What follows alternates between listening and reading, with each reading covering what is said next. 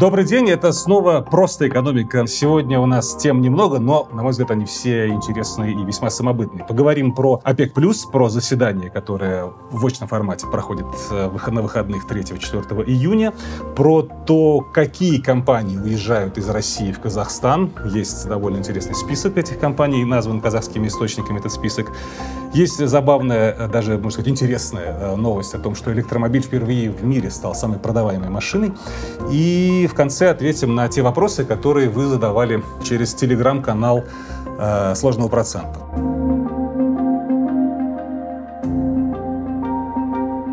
Итак, первая тема, э, которая полна интриг и на самом деле имеет весьма весомое значение для российской экономики – это что будет с ценами на нефть. Во многом э, ответ на этот вопрос будет дан по итогам заседания министров энергетики стран, в которые входят в соглашение ОПЕК+.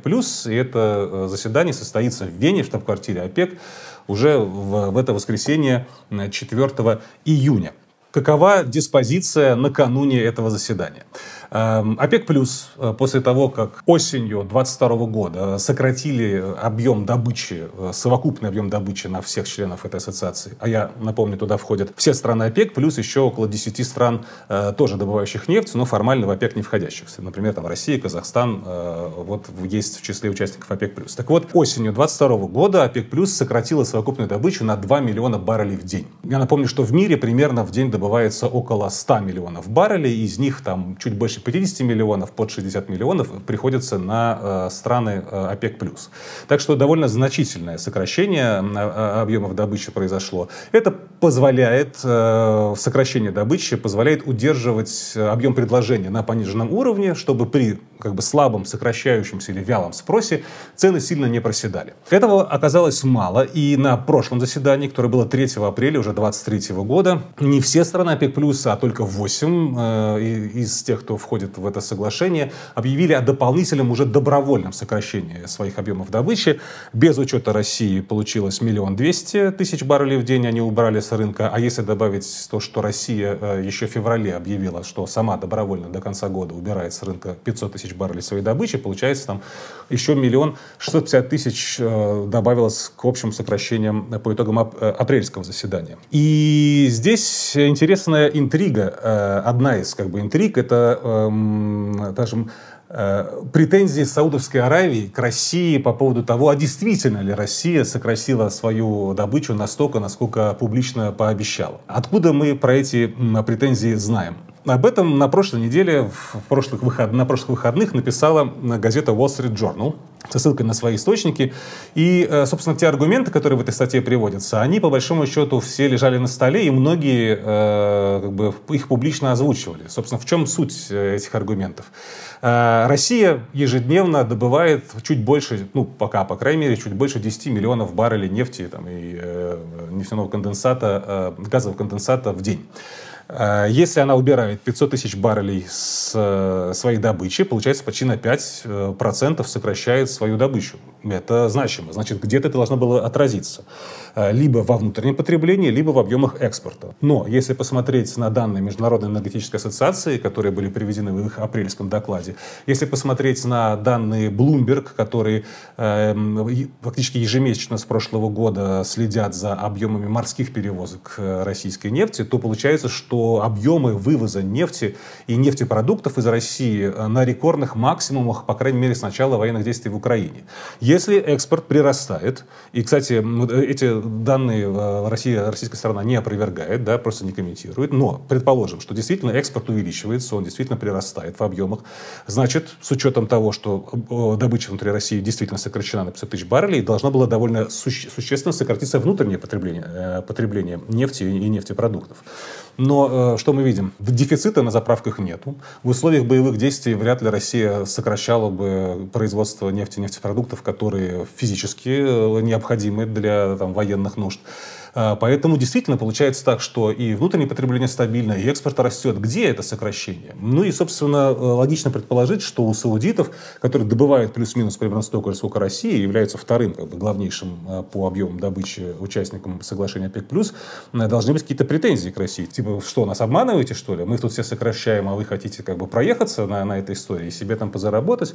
На эти предъявы можно было бы э, отвечать как-то с цифрами на руках, а не вот с этими инсинуациями от Блумберга или от Международного энергетического агентства, если бы была открыта официальная статистика Российской Федерации по объемам добычи нефти, по объемам внешней торговли, в том числе нефти и нефтепродуктами. Но Данные по внешней торговле закрыты с прошлого года, данные по добыче нефти Росстат перестал публиковать с начала апреля. Нечем крыть, нету официальных данных. Получается, э, как бы самая лучшая тактика игнорировать. Так что будет очень любопытно посмотреть на то, как закончится вот это воскресное заседание, не будет ли каких-то публичных скандалов между там, саудитами и россиянами. Э, если все пройдет тихо-спокойно, то да, получается, международное агентство, в первую очередь Bloomberg и Wall Street Journal, некоторым образом образом сгущают краски, и на самом деле э, никакого такого сильного конфликта нету. И в условиях отсутствия официальной статистики российской по объемам добычи и экспорта, все, что остается, это как бы верить на слово Александру Новику, вице-премьеру, который отвечает за у нас за весь энергетический комплекс. А он говорит, что нет, Россия соблюдает э, все свои обещания, и действительно к началу мая все квоты, которые там обещала, все она э, сократила, и все обещания свои выполняет. Любопытно, что э, если допустить, что есть некая некая размовка, есть некие претензии у Саудовской Аравии к Российской Федерации, то есть чем Саудовской Аравии как бы подсластить пилюлю. А Bloomberg, например, пишет о том, что объемы экспорта из России в Саудовскую Аравию нефтепродуктов в последние месяцы там колоссально выросли. При этом одновременно огромным а, потоком пошла, пошли нефтепродукты из Саудовской Аравии в Европу на прежний как бы главный домашний э, российский рынок для, э, рынок для российских нефтепродуктов. Поэтому э, Саудовская Аравия, и как бы грех жаловаться, они задешево дешево покупают нефтепродукты из России. Возможно, их же перепродают в Европу, либо оставляют их себе там, на переработку, либо на потребление, а свои нефтепродукты э, продают на премиальный европейский рынок. Так что есть чем России э, пилюлю подсластить Саудовской Аравии, даже если э, э, Россия не полностью сократила свою добычу, как э, то она обещала.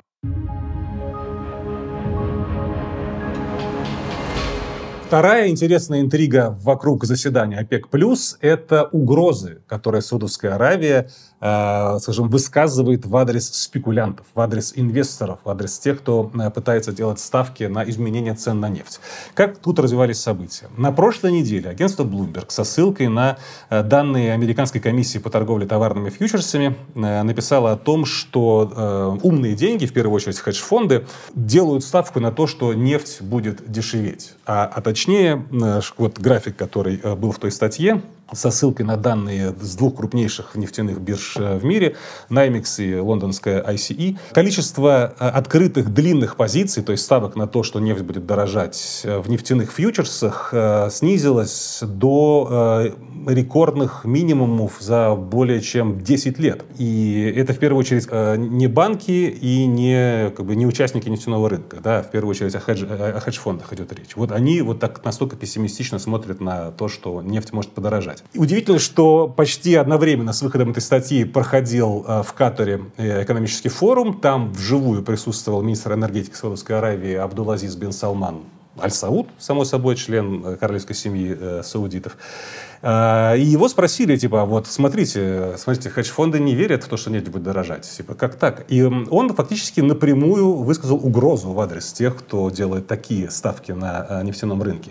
Он буквально сказал, что что все вот такие ребята могут ойкнуть, очень, а, так употребил э, такое слово, как это случилось в апреле. А напомню, в апреле 3 апреля, когда проходило предыдущее заседание э, вот этой вот ОПЕК плюс по э, квотам, внезапно вот было принято то самое решение о дополнительном добровольном сокращении объемов добычи восьми э, странами, участницами этого соглашения, и нефтяные цены, по крайней мере на бренд, они э, выросли одномоментно почти на 7%. Там было в районе 8, чуть ниже 80 долларов за баррель, стало там больше 85.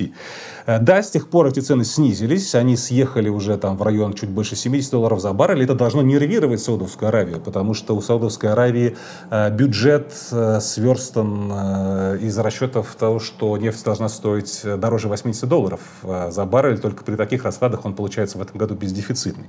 Для Саудовской Аравии дефицит в этом году небольшая проблема. Они в прошлом году заработали там, больше 300 миллиардов долларов сверхприбыли на то, что нефть была очень дорогой. Так что это как бы слабый аргумент, но все равно Саудовской Аравии хотелось бы, чтобы нефть стоила дороже. Какому, какому производителю нефти не хочется этого?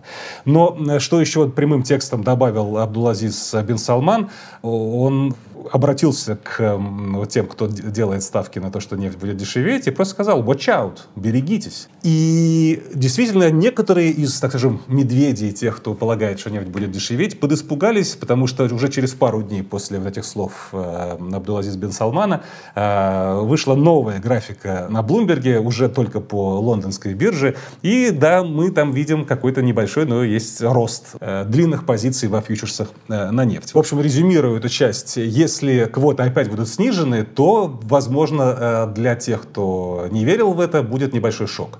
Если они не будут снижены, ну, значит, зря Абдулазиз бен Салман э, пугал э, инвесторов. Ничего он не сделает. Если же э, квоты не будут снижены и не будет никаких там агрессивных заявлений по поводу их возможного снижения в будущем, э, то, значит, были правы те, кто полагал, что нефть дорожать не будет. И э, почему, в принципе, такое количество, большое количество инвесторов полагает, что нефть не будет дорожать, по крайней мере, ощутимо дорожать э, в ближайшие там, кварталы. Помимо объемов предложения, который сокращает ОПЕК+, э, есть еще и э, спрос. Да, я уже не говорю про страны, которые не входят в ОПЕК+, в первую очередь США, крупнейший производитель нефти, один из крупнейших экспортеров теперь нефти. Кто бы 10 лет назад сказал, что США будут э, превратиться из крупнейшего импортера в крупнейшего экспортера нефти. Но вот это случилось. Так вот, на ОПЕК+, приходится там от 50 примерно до 60 процентов мировой добычи, а остальное, там какая-нибудь Мексика, Бразилия, Канада, э, США в первую очередь, они уверенно себе вполне добывают и наращивают объемы, объемы добычи. Это раз. А во-вторых, э, самый главный фактор – это фактор спроса. Если нету, так скажем, уверенности, что США и Европа и прочие страны, как бы входящие в этот условный контур западного мира, там, в том числе Япония, например, с Южной Кореей, не смогут проскочить рецессию и действительно будет ощущение ощутимое замедление экономик в ближайшие кварталы э, вот, на, на глобальном Западе. Если мы видим, что темпы роста э, экономики в Китае замедлившиеся и так и не перешедшие к уверенному росту после снятия всех ковидных ограничений в конце прошлого года, э, вот эти темпы роста китайской экономики не, начнут ускоряться, то есть, условно говоря, два главных потребителя э, нефти и нефтепродуктов э, это западный мир и Китай. Если мы не увидим там намеков на рост на экономический рост, а соответственно на рост потребления, на рост спроса на нефть и нефть, нефтепродукты, то никакие даже сильные сокращения со стороны ОПЕК+, плюс не приведут к тому, что нефть ощутимо подорожает. Они максимум к чему могут привести, потому что нефть более-менее останется на, на нынешнем уровне, там, в диапазоне там, 65-80 э, долларов э, за баррель, что с учетом инфляции намного-намного ниже, чем еще там 10 лет назад, вот тот уровень 65-80. Так что у нынешнего заседания, в э, министерских, министерского заседания э, ОПЕК+, плюс есть как минимум две интересные темы, за которыми стоит последить, и уже в понедельник будет понятно, какая из этих интриг развернулась э, во что-то полноценное, а какие остались лишь там, досужими рассуждениями.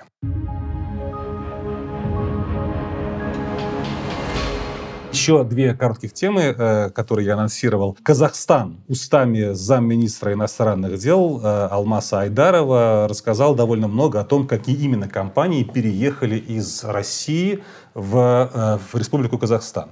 Причем, что он э, сказал, что Казахстан еще выбирает, кого к себе пригласить. Они подобрали там около 400 компаний, направили им индивидуальные приглашения. Около там 60 компаний а, откликнулись, их это заинтересовало. 25 уже переехали. Э, всего компании, которые свои операции перевозят из России в Казахстан, уже вот перевозят, они представляют там, несколько десятков стран. В основном это немецкие, швейцарские, японские, американские компании. Но есть среди этих компаний компаний немало, и компаний с российскими корнями, либо они просто в Казахстане открывают свои представительства, либо туда целиком переезжают. Ну вот какие э, названия э, он упомянул, чтобы я отметил. Довольно крупный производитель промышленного оборудования, американская компания Honeywell, да, от, открывает производство полноценное. TikTok, штаб-квартиру из России, э, которая была в России, для штаб-квартиры для СНГ, переехала в Казахстан.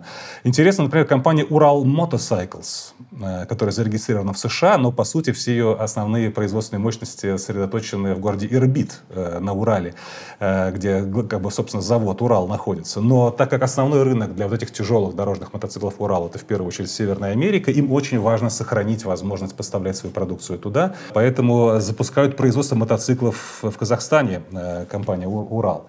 Есть много-много российских компаний в этом списке. Например, вот InDriver, да, это с якутскими корнями сервис для пассажир, пассажирских перевозок, перевез свою штаб-квартиру в, в, в Казахстан. Эм, Кнауф, который делал, например, большое количество там, гипсокартона в России, открывает производство э, в Казахстане. Э, АвтоВАЗ расширяет производство своих машин в Казахстане. Озон строит большой логистический комплекс в Астане. Alstom компания, крупная французская промышленная компания, сервисные центры свои э, перевозят в, в Казахстан. Почему это происходит? Да? Ну, во-первых, для российских компаний главный стимул такой. Если им важен э, внешний рынок, заказчик из недружественных стран, э, им нужно находиться в той стране, э, против которой не, на, не наложены санкции, где есть финансовые транзакции, где можно заключать какие-то да, там, контракты, в том числе получать, например, комплектующие для своего производства. Плюс ко всему, например, для крупных иностранных компаний, э, почему они, уходят, уходя с российского рынка, не уходят совсем к себе домой и переезжают в Казахстан? Э, дело в том, что есть довольно большой рынок СНГ, в первую очередь страны Центральной Азии, это растущий рынок, аж пять стран, где численность населения увеличивается.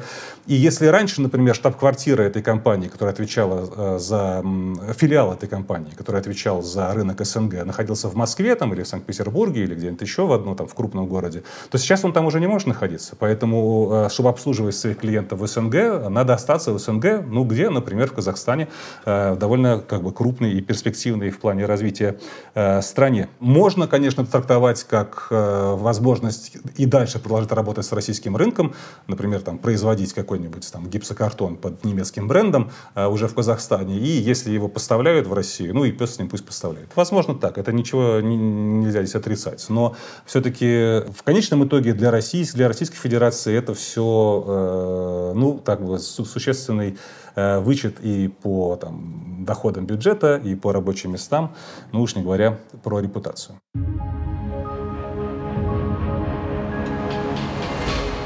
Тема, которая меня э, заинтересовала очень сильно. Есть такое британское аналитическое агентство, которое там с середины 80-х занимается э, большой поставкой там, информационных услуг для ведущих автопроизводителей мира. Эта компания называется Jata Dynamics. И они ведут свой, свою статистику по продажам автомобилей по всему миру. У них есть свои представительства в 50 странах, и там они напрямую собирают статистику. По остальным они по национальным источникам собирают информацию. В общем, с этими оговорками посмотрите на итоги продаж продаж э, по всему миру э, конкретных моделей автомобилей за первый квартал 2023 э, года. Впервые в истории самый продаваемый автомобиль – это полноценный стопроцентный электромобиль. Не подключаемый там гибрид, не, вот, там, не подключаемый гибрид, а вот чистый электромобиль Tesla Model Y. 267 200 штук было продано по всему миру этих машин э, в первом квартале. А дальше со второго по пятое места идут одни сплошные Toyota. Да, Corolla, Hilux, RAV4 и Camry Corolla была, кстати, на первом месте очень долго, э, и Tesla э, Model Y ее подвинула. Э, интересно посмотреть по рынкам, за счет чего, где бум произошел. Tesla Model Y в топе продаж на всех ключевых автомобильных рынках мира. В первую очередь США, Северная Америка, европейский рынок и Китай. И за первый квартал в годовом выражении, по сравнению с первым кварталом 2022 года, объем продаж Model Y в Китае вырос на 26%, в США на 68%. При этом, например, если взять данные по всем остальным Toyota, то у них везде на всех рынках э, продажи э, сокращаются. Почему? Чем вызван такой успех, такая популярность Model Y? Во многом это можно объяснить тем, что Tesla изменила ценовую политику. И за последний месяц стартовый ценник на своей модели Tesla сокращала, сокращала, сокращала. И в итоге сейчас, например, в Америке стартовая цена на Model Y начинается там, чуть ниже, с отметки чуть ниже, чем 50 тысяч долларов. Например, стартовая цена для Короллы почти там, в два, больше, чем в два раза ниже, там 20 с небольшим тысяч долларов стартовая цена. Но продажи Теслы прут, а у Королы как минимум э, не растут. В общем, электромобили наступают, э, электромобили, э, похоже, уже, так скажем, такая часть нашей жизни, от которой э, не отмахнуться. И, наверное, это хорошо. Главное, чтобы инфраструктура не подкачала. Кстати, э, попробуйте в комментариях написать, э, если вы автомобилист, морально готовы ли уже к тому, что ваша следующая машина будет электромобиль? Либо еще нет, э, либо для вас это еще чересчур экстремальный вариант. Будет интересно почитать.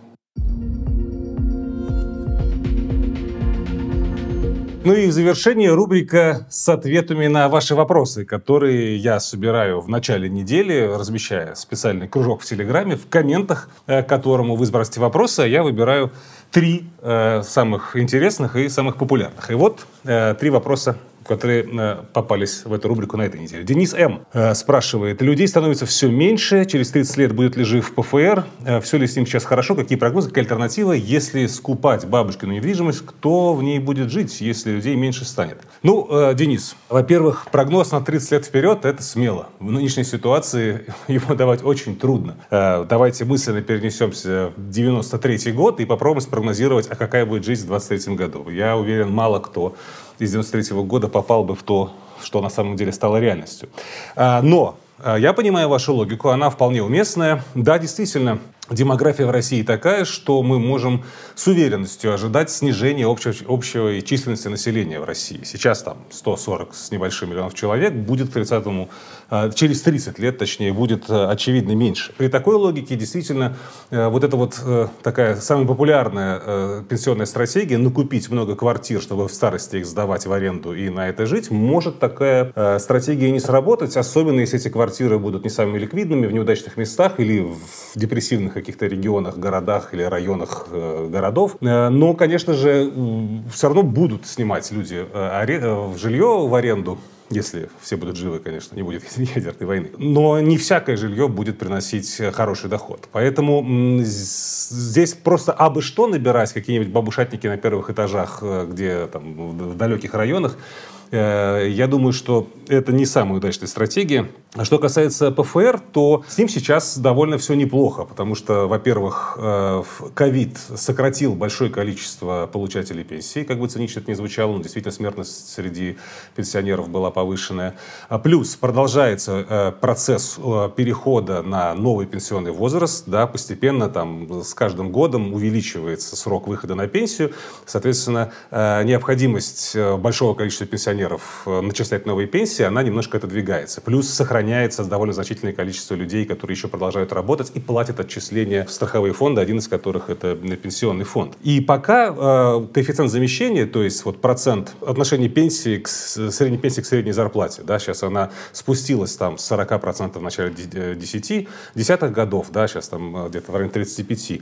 Пока падение вот этого коэффициента замещения, э, замещения удерживается. Но в перспективе, да, количество пенсионеров будет больше, чем количество работающих людей. И при текущей структуре солидарной пенсии, когда все работающие платят на содержание всех пенсионеров, плюс что-то добрасывается из федерального бюджета. Такая структура будет, так скажем, э, трещать по швам. И вот обратите внимание, все последние инициативы властей, что ИИС третьего типа, что долгосрочные там, пенсионные накопления, что еще какие-то э, их заявления о том, что надо бы э, финансовую грамотность повышать и самим там какие-то сбережения делать, Эм, это все, по большому счету, такое подталкивание, такой намек со стороны власть придержащих, что если ты хочешь достойно жить на пенсии, заботься об этом уже сейчас, о своих доходах в пенсионном возрасте. И я бы прислушался к этому совету, по крайней мере, да, недвижимость это хорошо, может быть, там, уж точно должна быть недвижимость, в которой вы будете жить, никому не, не, не платя аренду. Естественно, какие-то должны быть ликвидные накопления, банковские счета, какие-то, то, тот же самый ИИС. Почему не пользоваться длинным ИИСом с возможностью не платить налоги по э, вашему инвестиционному доходу? Какие-то э, облигации, естественно, разные валюты. Да? Максимальная диверсификация. Толком непонятно, на самом деле, где соломку стелить, поэтому надо по чуть-чуть стелить везде. Но делать ставку, я вот просто к чему веду и заканчиваю ответ на ваш вопрос, делать ставку на что-то одно, например, на целый пул арендных квартир, это может быть довольно рискованно. Ну, вот примерно так, Денис. Вопрос э, задает Станислав. Можно ли проводить корреляции между ростом М2 и изменениями курса валют? Каковы, по вашему мнению, причины низкой инфляции в РФ, Бразилии, Индии, высокой инфляции в Аргентине, Турции? Насколько денежная масса М2 прямо или косвенно влияет на инфляцию и курс валют в стране? Ну, смотрите, это э, такой вопрос, даже тут несколько вопросов, по которым нужно скорее писать серию научных статей или даже какую-то большую диссертацию, даже две, потому что конкретно страновые истории плюс теоретическую историю про М2 и курс валют, это все-таки надо разделять. Поэтому давайте я про э, инфляции в разных странах просто на этот вопрос сейчас с вашего разрешения отвечать не буду, отвечу на вот как бы начало и конец того, что вы спрашиваете, Станислав. Смотрите, во-первых, что такое М2, да, если кто-то не знает? Это ну, денежная масса. Агрегат М2 – это как бы синоним денежной массы.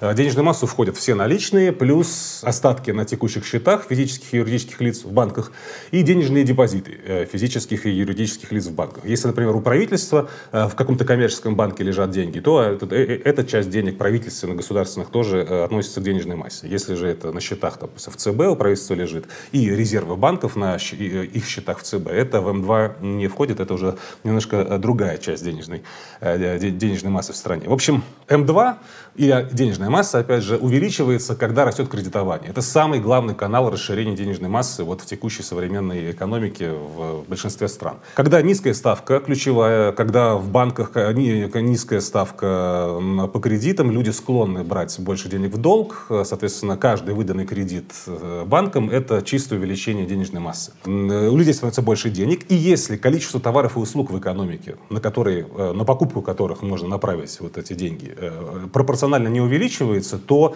есть риск того, что начинается, может начнется разгон инфляции. То есть денег становится больше, скорость увеличения, количество денег превышает скорость увеличения возможности их потратить, и, соответственно, начинают подрастать цены. Э, в таких условиях, эм, если вы живете в стране, где как бы не очень глубокий финансовый рынок, и э, валюта э, национальная имеет историю каких-то там взлетов и падений, в общем, довольно волатильно, то действительно следует ожидать роста спроса на иностранную валюту, в первую очередь на валюты, резервные валюты, как на убежище, куда можно припарковать те деньги, которые вы сейчас не можете направить на покупку товаров и услуг. Поэтому, да, между ростом М2 и изменением курса валют вот через такую инфляционную точку можно найти какую-то связь. А, но возникает логичный вопрос. А если, например, взять США, там, Японию, какие-нибудь страны Европы, где все десятые годы денежная масса увеличилась, а инфляция толком там не, не росла, стояла на месте, и э, скачков валюты не было. Почему так? Почему, почему у них-то этого не происходит? И вот здесь важна, важная оговорка про емкость национальных финансовых рынков. То есть, когда увеличивать количество денег в экономике, они не могут все быть, допустим, потрачены на товары и услуги, они куда идут? Э, если есть возможность им пойти на финансовые рынки, например, на них могут быть куплены акции каких-то компаний, либо облигации там, каких-то эмитентов. Вот. Они скорее пойдут туда. И э, бурный рост всех, все, во все, десятые годы там, фондовых рынков, например, там, в США, вот это яркое доказательство того, что как бы, зачем бежать в какую-то другую валюту, если можно вложить в акции Amazon, там, Apple, Tesla э, и, и, и приумножить свой капитал. Поэтому и нету спроса на другие валюты, потому что есть огромный финансовый рынок, который предоставляет большое количество вариантов э, временной парковки тех капиталов, которые появились, но пока они не потрачены на э, потребление. Вот, наверное, так бы я, Станислав, сформулировал свой как бы, ответ на, то, на ваш вопрос.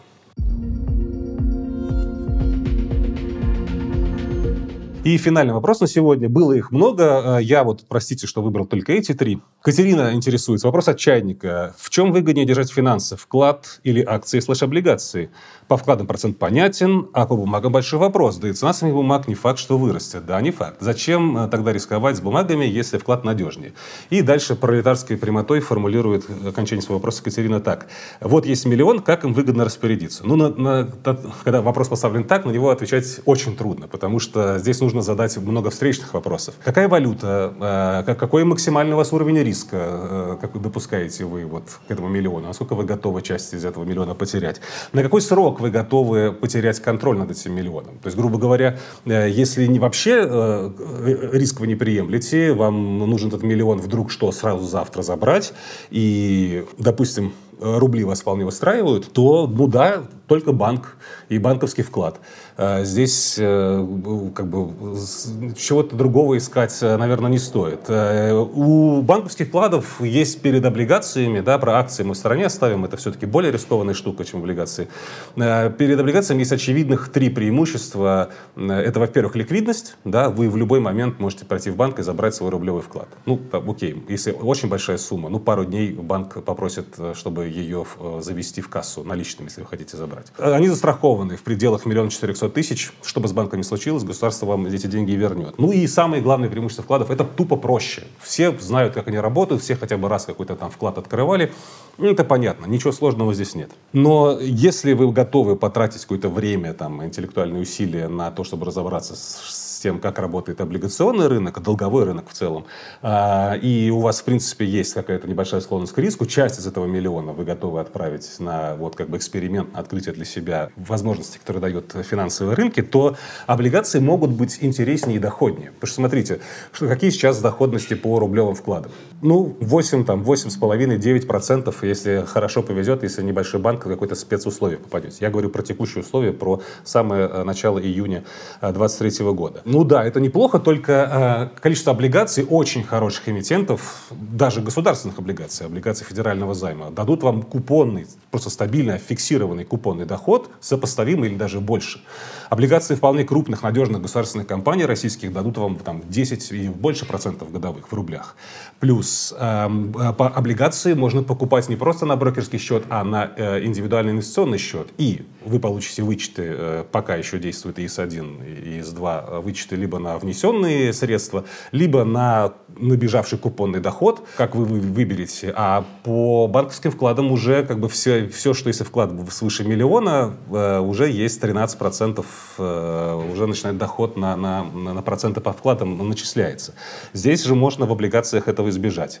Э, ну и этот миллион можно раскидать по разным облигациям. Какой-нибудь там высокодоходный взять, рискнуть. Да? Возможно, вы потеряете, но возможно, у вас будет и 20, и 25 процентов годовых доходность. Что-то в облигации, например, эм, в замещающей облигации, где там доходность привязана к валюте. Э, то есть вы немножко от рублевого риска себя будете страховать.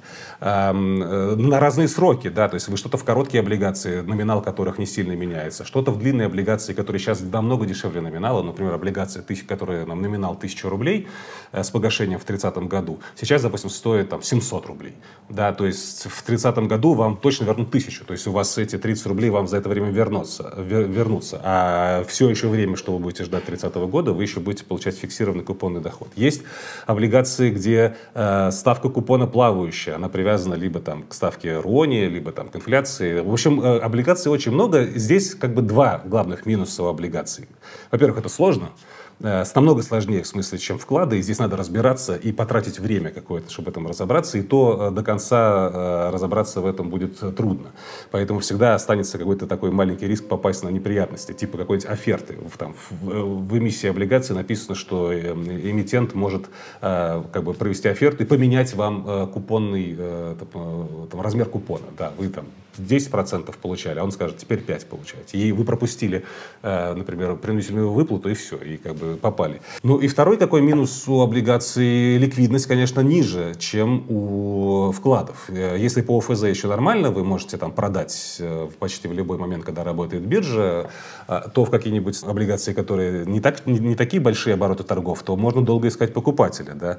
А плюс, если происходит какое-то шоковое событие, и цены на облигации обваливаются, то вам придется ждать погашения, чтобы вернуть хотя бы там номинальную стоимость, либо там выйти по той цене, по которой вы брали. Потому что чем ближе дата погашения, тем выше подрастает цена облигации, приближается к номинальной стоимости. Эм, поэтому, если вы готовы э, этот свой миллион, как бы с ним расстаться на какой-то там определенный срок, там, там полгода и больше, да, то часть, например, этого миллиона можно попробовать действительно пустить на облигационный рынок.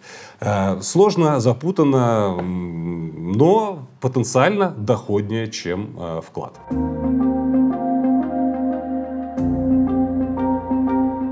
На сегодня у меня все. Если вы тоже почему-то хотите задать мне вопрос, на следующей неделе в телеграм-канале «Сложный процент» я где-то там в районе там, понедельник, вторник размещу видеокружок с приглашением задавать вопросы. В комментариях к этому видео э, оставляйте вопросы, и из них, из тех вопросов, которые там появятся, э, я буду выбирать те, на которые буду отвечать. И на сегодня у меня все. Пока.